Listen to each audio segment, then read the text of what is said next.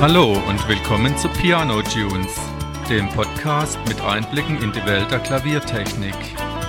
Ich bin Michael Baumann, Klavierstimmer aus Stuttgart und freue mich, Sie begrüßen zu dürfen zur Episode 1 und der Frage, warum ist das Klavierstimmen denn so wichtig?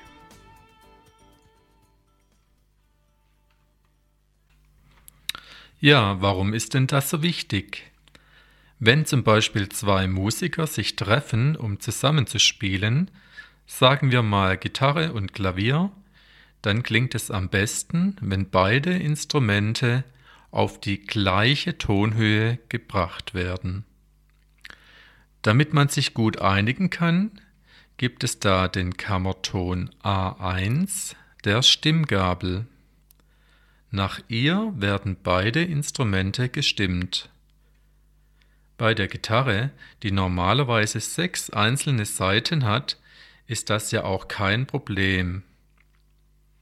Aber beim Klavier sind ungefähr 220 Saiten drin. Weil die einzelnen Töne doppelt und sogar dreifach belegt sind. Deshalb klingt es auch ziemlich laut.